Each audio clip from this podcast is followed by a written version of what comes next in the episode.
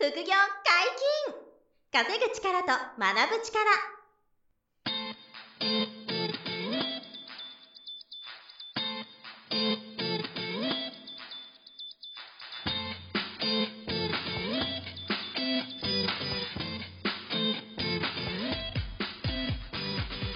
この番組は稼げるようになりたいを叶える副業アカデミーの提供でお送りいたします。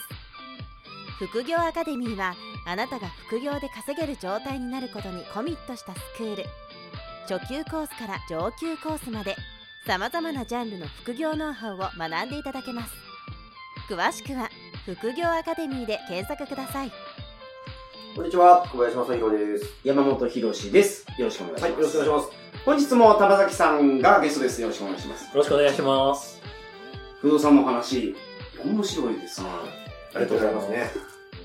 で、その、ご出身はどちらでしたっけ？出身埼玉県。埼玉県、はい都会と言っていいんですかね？いや、田舎ですよ。埼玉の中でも特に田舎な、はい、畑が。上の方、上の方。えっと、ま、西の方ですね。真ん中あた西のはい。方まあ、川越市っていうところの近くにある、まあはい坂戸市っていうところなんですけど。なるほど。はい。で、その、不動産投資をするならば、田舎がいいのか、ん。都会がいいのかはいはいはいみんな、やっぱり、まあ一長一短あるんでしょうけど、これは興味ある人多いと思いますね。ううん。この辺はなんか、うん。玉崎さんの見解をね。ああはいうんそうですね。まあ、物件を買うなら都会か田舎か。まあ、これは、まあ、まさにこれ不動産投資の目的によって異なってきます。なるほど。で、まあ、まず都会ですけれども、まあ、イメージはもちろん一番いいですよね。あの、まあ、綺麗、まあ、場所がいい。まあ、まさに東京ど真ん中、うんあの、ね、立地がいいとかね、あの、成長がね、しそうとかね。都会がいいと思う理由って、うんその空き室ができなさそう。人が多いじゃないですか。うん。田舎と。そうそうね。空室リスクが低そうっていうね。うんその田舎の人あるあるなんですけど、僕本当に初めて大阪行った時、うん。お祭りの日やと思って。お祭りかと、今今日日は。こんなに人がおるのってお祭りしかないかな。今 日おは、祭りではないですね、それはね。も うどこの駅行っても。お祭りここのみたいな。なるほどね。っていうのを僕、その小学校あ、高学年ぐらいの時に。本当に思いました人が多いと。2番目に多いですかね、大阪が今ね、日本でも。まあもちろんね、都会っていうのはね、特徴を言うなら、まあ人が多い、人口が多いということですよね。はい。それから、まあ、不動産、まあ、土地ですかね。土地の、まあ、価値が高い。まあ、あね、1平米あたりのね、あの、単価というかね、はいあの、金額ももちろん高い。これ資産性って言いますけどね、資産性が、まあ、高かったり。で、つまり、まあ、物件が結構高い。まあ、あの、高値の花というかね、こう、はい結構高いよねってなるのでう、んそうすると、じゃあ、投資の、あの、メリットという意味で言うと、収益性は逆に低くなりますね。あの、まあ、あつまり、あの、高い物件なので、まあ、もうたくさんお金払わないと買えなくて、うん家賃、まあ、そんなに、まあ、あの、田舎よりは高いと言っても、そこまでやっぱり、まあ、いわゆる利回りって言いますけど、うん利回りはあまり高くない。はいはい。でもう一つちょっと、あの、気をつけなきゃいけないポイントっていうのが、実は都会っていうのはみんなが買いたがるということで、より価格が上がりやすいっていうこと。を、あの、まあ、あの本来持ってるポテンシャルよりより高くなりがちっていうのが一つ。の特徴としてはあるのと、もう一つが、あの、ライバルが、あの、みんな強いんですよ。つまり、都会っていうのはみんな投資したがるから、まあ、洗練された大家さん、投資家さんがどんどんお金を投下していきますから、はい。まあ、何としても勝ちたいっていうことでみんな勉強してきたり、あの、まあ、グレードのいい、あの、家具という、あの、えー設備というか、いうものを使ったりとかして、どんどんどんどんこう、か価値が、質が上がっていきますよね。はいはいそうすると、まあ、あの、あんまり、まあ、勉強してないというか、努力してない人っていうのは、なかなか勝てないっていうことが、まあ、多い。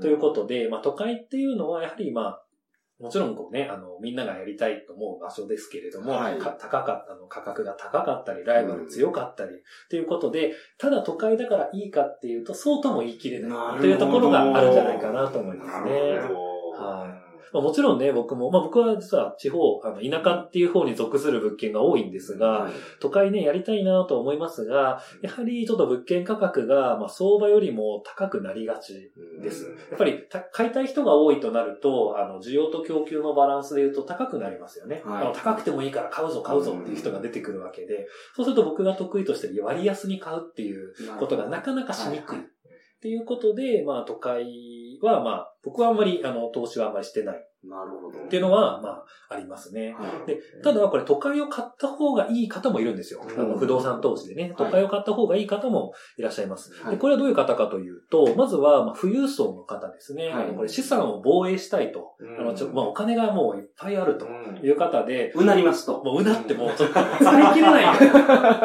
も う儲かっちゃってなっちゃってる人は、うしようもないねっていう人は、もうこういう人はもう、もうどんどんね、都会に投資まあ資産価値が高いから、はい、そうですね。うんっていうことですよね。まあ、あとは、あの、相続するときの評価額がね、あの、現金よりかも、まあ、不動産の方がね、あの、低はい低くなっていきますので、まあ、世代をまたぐときに、まあ、あの、効果がありますよと。っていうところが一つ。まあ、なので、富裕層の方、資産防衛を目的としている方は一つ。で、あとはまあ今ちょっと言いましたけど、し資金が豊富にあって、まあそんなに収益は多くなくてもいいけど、まあ確実に、まああの、まあブレることなく安定して、あの、えー収益を得たいとうん。これは、あの、先ほどおっしゃいましたけど、人が多いので、まあ空室になるリスクが低いっていうことですね。うんですので、まああの、まあ、ゼロになることはないよと。まあ、大体誰かしら住むよっていう状態になりますから、そうすると、まあ、安定的に収益が取れると。まあ、地方とかね、空き家も多い地域もありますが、はいあの、空き家があまりない地域っていうことで言うと、まあ、すごくそこはあの安定して、えーやれるかなと。いうのが、まあ、ありますね。はいまあ、ということを言いますと、いや、これ自分に当てはまるよっていう人、あんまりもしかしたら聞いてる人の中にいるかなっていうのは、ちょっと思いますね。その都心がいい人がう。んいや、1万円札今10枚内輪にして、やってる方はもう今すぐ都会を。都会でね。これは今すぐ都会ですね。まあ、お金を不動産に変えとくみたいな感覚はいそうですでねやる人なんかは都心はすごくそうですね。いいかもしれないですよね。はい毎月の収入を本当上げていきたいみたいな人だと、ちょっとリスクあってもうん安く物件買っていくっていう方向に行った方がね、そうですいいねの。かなっていう。まあ、あとは、まあ、ちょっと例外的にと言いますか、都会の物件を相場より安く買うことができる人、まあ、そういう特殊能力がある人はうん、この人はもうぜひ都会を投下、あの、まあ投資してほしいですね。それコネクションがあるってことまあ、一つはそうですよね。例えば都会のまあ富裕層とめちゃくちゃ知り合いで、もう、もうちょっともう不動産いらないから、ちょっと安くてもいいから買ってくれる人いないかな、みたいな人とすごい仲がいいとか、いう人はもど。う、。ぜひ都会をね、はい安く。で、都会のまあデメリットはやっぱり高いっていうことですから、うん。そこを克服できるようであれば、僕は都会っていうものをまあ投資することもできるとは思いますね。ですので、例えば、じゃあ不動産投資やりたいっていう人は、まずじゃあ、富裕層とコネクションを持つっていう行動をするっていうのも、一つの、まあ、あの、手法というか、いうことですよね。なんかイメージ的に、不動産投資やられてる方って、六本木ヒルズに住むイメージがあるんですよ。これはどうですか？そういうイメージがある。港区、ええ。やっぱりお金持ちの方多いですから、はいはいはい。ほんで、六本木ヒルズのなんか、飲み屋行っても、ええやっぱりその羽振りの言い方が。それもしかすると、不動産賃貸業、大家さんというよりも、不動産会社さん、不動産の仲介したり、はい売買してる。またあの、買って転売したりっていう、はいまあ、いわゆる不動産業者さ。んの可能性があるのかなとはいう気がします。大家さんはそこまで、あの、なんて言うんでしょうね、こう、羽振りよく生活してる人っていうのは、僕のイメージはそこまで多くないのかなっていうイメージはありますけど。質、素な人多いですよね。あそういうイメージはありますね。質素な人多いですよあね。ー。一部そういう、あの、こう、ギラギラしたコミュニティがあるんですけど、ですね。VV 系のコミュニティあるんですけど、基本的には、あの、質素な人とかが。あの、すごく多いですよねなる。ほど。えうんこの間もね、あの、新宿でとあるところでお会いした大家さんがいて、はいあのまあ、言い方してですけど、はいダボダボの血のパンで、はい。で靴があの、白い、あの、アディダスのはい靴が黒く汚れまくってて、で、上はあの、秋葉系のシャツほうほうほうほう。着て、あの、黒字メガネの、あの、はいおじさまと会ったんですよ。はい50ぐらいの。でもその人、毎月の手乗り、手取り家賃300万円あったすすげえ。そう。だからギャップすごかったでも僕はお金も使わないんで、とか言って、はいはい。でも毎月300万円キャッシュフローあるみたいなう。んそういう人とか結構大家さんはいらっしゃいますね。なるほど。そうですね。あの、やっぱり、まあ、なんでそうなるかっていうと、やっぱり賃貸事業ってやっぱりまあ出費もあるので、はいやっぱりお金バーンと使っちゃうと、後でやっぱり、その何かお金が、何かかかった時に、うんあのお金かかるかもしれないっていうことを考える人が多いんですよ。はいただ今、六本木で、あの、遊んでらっしゃる方は、はい。例えば餃子さんだと行っちゃえばとか、あの、仲介しちゃえば、それで一旦こう、その後キャッシュアウトすることっていうのがあんまりないので、もしくはまあ、ね、また稼げばいいや、みたいな、はい。こう、感じで思ってる方は、うん。あの、もしかしたらそういう、結構パーッと使っちゃう。大家さんは常にずっと続きますからね。なるほど。設備産業ですから。修繕まあ、かかるかも備えてるしれないし、はい。はい。いうところがありますので、まあ、あんまり、なんでしょうね、あの、六本木で遊んでる人が、まあ、いないんじゃないかな、僕は思いますけど。山本さんのイメージ。いや、イメージですよ。もう誰か知り合いがいるわけじゃなくて。もしかするとその不動産会社さんかもしれない。うん売買してる業者さんは確かにね。売買してる人はすごいみたいですよ、でもそれはうんね。ね、あの、ね、まあ、変な仲介ってことで言うとね、自分で所有するリスクなく、あの、紹介することで、あのね、あのはい収益を得られますからね、リスクは少ないですよね。まあ、良し悪しなんですけどね、その、う売っていかなきゃいけないんで、毎月販売するっていう大変さの代わりに、一発一発のインパクトがでかいっていうのが、まあ、倍ですよね。で、あの、我々で大家さんがやるのは、あの、私立もなんですけど、はい毎月入ってくるストックビジネスって言って、はい。フローとストックですよね。うんフローっていうのは一発一発、ワンショットのビジネスで。なるほど、なるほど。フロービジネスかストックビジネスで、不動産賃貸系はストックビジネスなんで、はいちょっと収益性はちょっと低いんですけど、コツコツうん毎月家賃が安定して入ってくるとなるほど。いうことの違いですよね。大きくね。まあ、一つはそういうね、都会っていう、都会がどうかっていうところだと今のお話はね、都会とで、続いて田舎ですね。はいあのまあ、ちょっと僕はこれを、うんあの、やってます。はい。はい。で、まず、田舎の特徴ですが、まあ、はいまず、まあ、逆ですよね。まあ、都会よりかも人が少ないと。うんまあ、人口少ないよと。そして、まあ、資産性が低い。まあ、あの、うん土地のね、価値も低い。はい土地も安いよと。あと、まあ、収益性で言うと安く買える分、ただ、家賃は実を言うと都会と田舎って、どうですか？まあ、土地、ね、都会って家賃高いってイメージあるかと思うんですけど、だから土地の価格が、じゃあ例えば100倍とか、まあ、10倍、うん10倍、100倍ってね、したとしても、家賃10倍、100倍まではもしかしたらいかないいや、ですよね。行かないですね。そこまではさすがにさ確かに。なんか、例えば、高知の家賃とかって、なんかご存知ですか？なんか、その、高知はでもちょっと高いんですよ。あ高いっちゃ高い平地が少ないんで、四国の中でも高いですね。あなるほど山ばっかりなんですよ、あれ。都会と比べてなんか感覚値何何割？なんかワンルームとかどんくらいなんですか？例えば、20平米のワンルームとか。20平米のワンルームで駐車場付きで、あ、駐車場付き。はいはい。はい。6万円ぐらいです。あ、まあまあ行きますえね。ーまあまあ、そう東京どうですか？東京が僕が持ってる上野の入谷のワンルームは、えっ、と、18平米で6万1000円。え？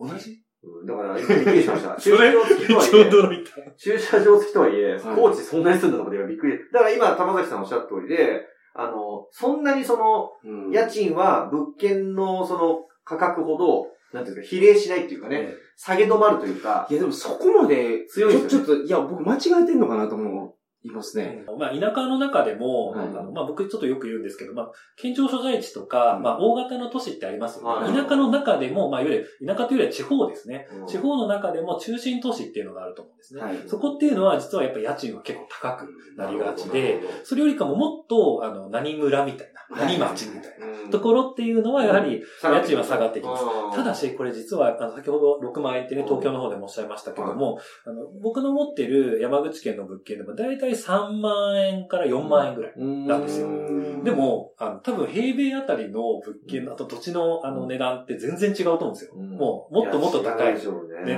ね、ね、上野とかの方がうね。んで、まあ、つまり何が言いたいかっていうと、収益性が、あの、まあ、高いんですね、よりね。その、まあ、そんなに、あの、うん安くな、安すぎはしないと。うん家賃がそんなに安いわけじゃないよと。うん5000、1万円で借りられるわけじゃないよと。はいいうこと。つまり、安く買えるのに、家賃はそんなに安くないんだってなれば、これは儲かりやすいって言えますよね。はい。そしてもう一個大きいポイントは、ライバルが、あの、よ、まあ、強くないと。うーん。まあ、弱いと言っちゃえば。はいはいはいちなみに僕がやっている山口県の町で、えー投資家はですね、ほとんどいません。あの、みんな、あの、まあ、地主さんですね。はいあの、大家さんやってる人は、みんなまあ、地場、地場のうん地主さんとか農家の方とかが、皆さん、あの、アパートとかね、マンション経営されてて、まあ僕のように東京から投資しているっていう投資家は、まあ、いないんですね。はいはいはい。まあ、つまり、まあ、なんていうかな、その、そこまで努力しなくてもというとなんですけど、例えば、あの、ここまで、あの、設備良くしないとなかなか決まらないんですっていうことは、あんまないんですよ。うん、で、まあ、それでも、あの、やっぱり気をつけた方がいいのは、人口が少なすぎる地域は、さすがに、ちょっと投資としては、やめといた方がいいかもしれないですね。まあ、全然人がいないよっていう地域は。ただ、まあ、人口で言うと、まあ、1万人から、まあ、3、4万人ぐらいいれば、まあ、十分投資対象としては、可能性はあるのかなと。はいこれはですね、あの、需要と供給のバランスなんですね、ポイントっていうのは。で東京、まあ、都会でも、あのね、人口もちろん多いんですけど、その分供給量も多いっていうことが多いってなりますよね。はいもちろん人口は多いけど供給も多い。ね、これは需要と供給がそれぞれね、まあ、バランスしてるわけですが、はい、田舎でも地域によっては、まあ、人口はまあもちろん多くはないけれども、供給量、その物件数がより少ないっていうところもあるんですよ。つまりまあ誰も投資したがらないから、物件がそもそもあんまないよねっていうふうになると、これどうなるかっていうと、まあ、少ない人を、あの、より少ないあの物件がまあ、まあ、奪い合うというか、まあ、あの、やり合うので、そんなに、あの、ライバルが強くないし、競争が激しくないっていうことになるので、はい、そうするとどうなるかっていうと、より、なんていうかな、その入居率が上がっていくんですね。うん、田舎の方が都会よりも入居率がむしろ高いっていうケースってよくある話なんですよ。へー。ということで、まあ、田舎でももちろん場所、まあ、地方でも場所によりますが、まあ、物件選び、地域選びを上手にやっていけば、まあ、あの、十分に投資対象としては、まあ、なりますよということですね。で、えー、続いて田舎を買った方がいい人、まあ、地方という意味で言うと、地方を買った方がいい人は、はい、まあ、これはやはり収入を増やしたい人、キャッシュフローを増やしたいというような収益性を重視している人ですね。で、少し苦労はすると思います。ただ空室やはりどうしても、あの、多くなりがちではありますので、例えば入居付けに、やっぱり多少は頑張らないといけないでしょうし、はい、まあ、コミュニケーションですよね。えー、まあ、東京にお住まいの方ならば、うん、あの地方を買った場合っていうのは、物理的に、まあ、距離的に、はい、あの、遠くなりますので、うん、まあ、電話とかメールとかのコミュニケーションを上手によりやっていかないといけないでしょうけど、まあ、その分、あの、稼げるチャンスが、まあ、広がっていくと。うん、で、あとですね、もう一個あるのが、はい、投資家の心理としては、やはり都会、あの、はい、成長性がありそうなところに投資したいって、これまあ誰しも思いますよね。でも、田舎もまあもちろん右肩下がりで人口は減ってるんだけれども、うん、それでもまだまだ十分戦えるよっていう地域であれば、投資家が来なくて、で、自分がちゃんと投資していれば、独壇場で戦えるあの可能性があるわけですよ。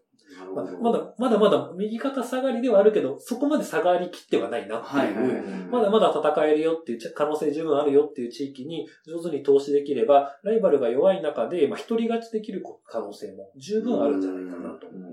もちろんね、その簡単ではないですけれども、しっかり選ぶとか、地域を見つけるっていうことは必要だと思いますが、はい、まあ、それができれば、まあ、田舎、地方っていうのは十分に可能性がありますから、うん、まあ、供給が過剰になっている地域じゃないかっていうことですね。これを気をつけていただければ、田舎っていうのも投資をの対象としてはなるんじゃないかなと思いますね。なるほど。